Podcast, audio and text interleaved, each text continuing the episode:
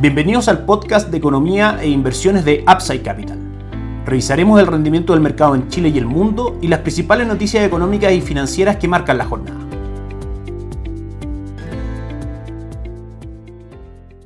Muy buenos días, lunes 4 de octubre de este año 2021. Soy Ramiro Galeano, fundador de Upside Capital. Les doy la bienvenida a otra edición más de Mercados en Upside Capital. Partimos, como siempre, comentando las principales noticias que toman la atención de inversionistas y de analistas del mercado local, que sigue digiriendo la noticia del IMASEC por sobre lo esperado. El IMASEC de agosto 19.1% marcó y la presión inflacionaria que este ejerce. Un IMASEC por sobre lo esperado de todas maneras puede ser una presión extra para el nivel de precio y con eso una presión extra también para un aumento de tasas de interés por parte del Banco Central, aumento de la tasa de política monetaria. Vamos a estar atentos a cómo puede influir esto en el mercado de, renta fija, que por supuesto sería negativo. Recordemos que la relación inversa, si es que caen las tasas, tiende a subir el valor del bono y viceversa. En este caso subirían las tasas de manera que tendría que caer el precio de este tipo de instrumentos, etc. En segunda instancia también le recordamos que este día viernes vamos a estar conociendo el IPC del mes de septiembre, que por supuesto también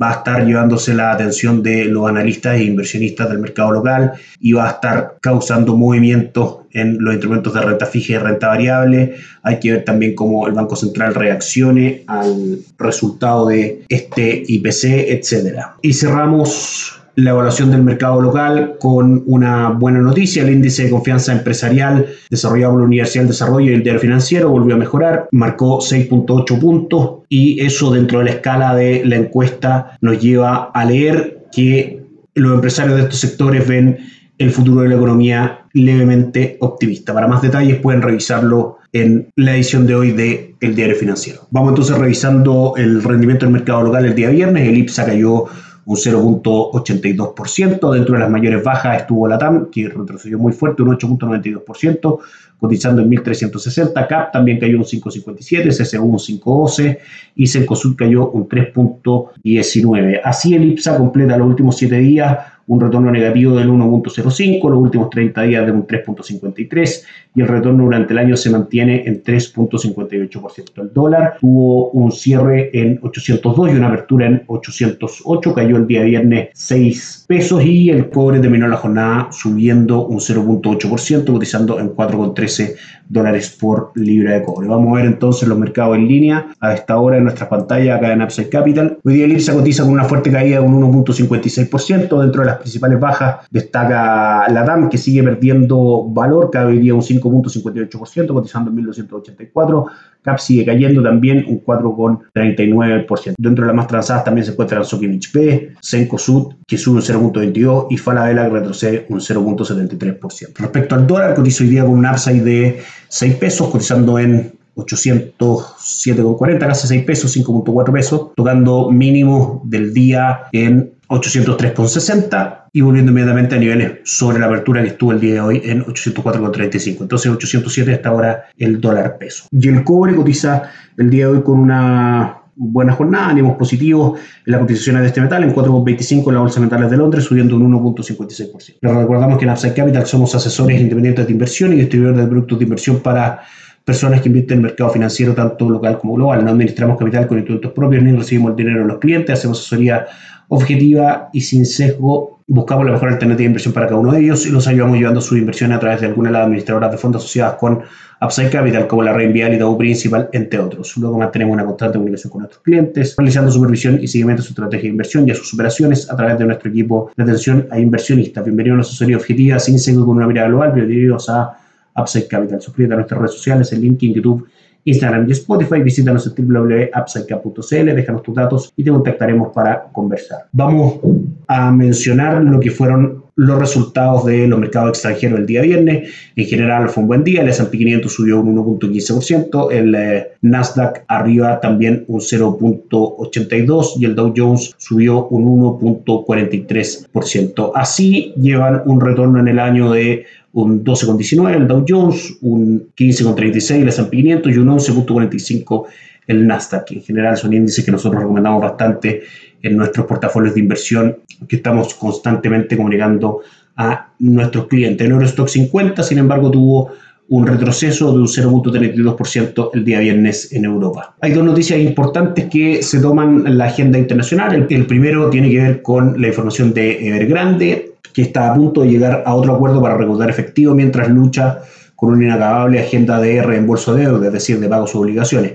Las cotizaciones de Evergrande se suspendieron en Hong Kong a la espera de un anuncio después de que una fuente de los medios de comunicación locales afirmara que va a vender una participación del 51% en su unidad de servicios inmobiliarios generadora de efectivo a su rival Opson. Sin embargo, no hay claridad aún sobre la estructura o precios de dicha operación. Evergrande tiene una deuda de 260 millones de dólares que tiene que cubrir, pues expira el día lunes y parece poco probable que pueda cumplir con esta obligación, dado que aún no ha pagado todos los intereses de los bonos que han expirado estas últimas dos semanas. Recordemos que el tiempo de gracia son 30 días. Y lo segundo es que la reunión de la OPEP indica que no lanzará más crudo al mercado global, aparte de los 400.000 barriles por día que ya habían comunicado, y eso hace que en general el precio del petróleo tienda a subir. De hecho, a esta hora el WTI en nuestras pantallas sube un 2.69%, se cotiza casi en 78 dólares por barril y el Brent sube a esta hora un 2.91%, cotizándose en 81,59 dólares por barril. Una mala noticia también, si que lo vemos desde el punto de vista local, dado que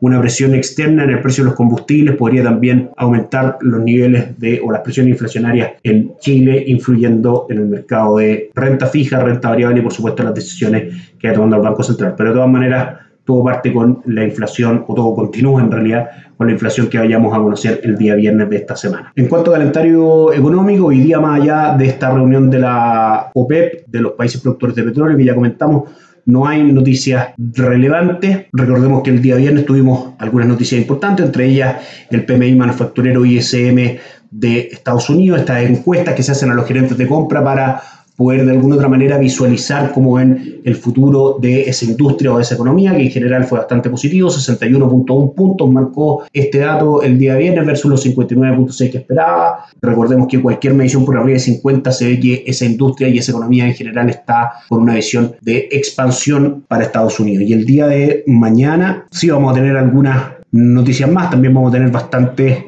PMI desde Europa, que vamos a estar revisando, por supuesto, el PMI de servicios de Estados Unidos, recordemos que el viernes conocimos el manufacturero, mañana vamos a conocer el de servicios, y se mantienen también por feriado bancario las bolsas de Asia cerradas. Por último, les comentamos que el Eurostock 50 cae a esta hora un 0.69%, el IBEX 35 de Madrid también retrocede. Y las cotizaciones de las bolsas en Estados Unidos que ya funcionan a esta hora son el día de hoy bastante negativas. Cae el Dow Jones un 1.29, cae el S&P un 1.57% y el Nasdaq un 2.4. Mal día para los mercados de renta variable alrededor del mundo. Les deseamos que tengan una excelente semana y por supuesto estaremos todos los días acompañándolos para ir contándoles cómo avanzan las principales noticias que marcan la jornada de los mercados extranjeros y por supuesto el retorno de los principales activos y índices bursátiles que monitoreamos todos los días. Que estén muy bien y tengan una excelente semana. Chao, chao. Gracias por escuchar el podcast de Economía e Inversiones de Upside Capital. Te invitamos a visitar nuestro sitio web www.upsidecap.cl y contactarnos para brindarte una asesoría objetiva, sin sesgo y con una mirada global para tus inversiones.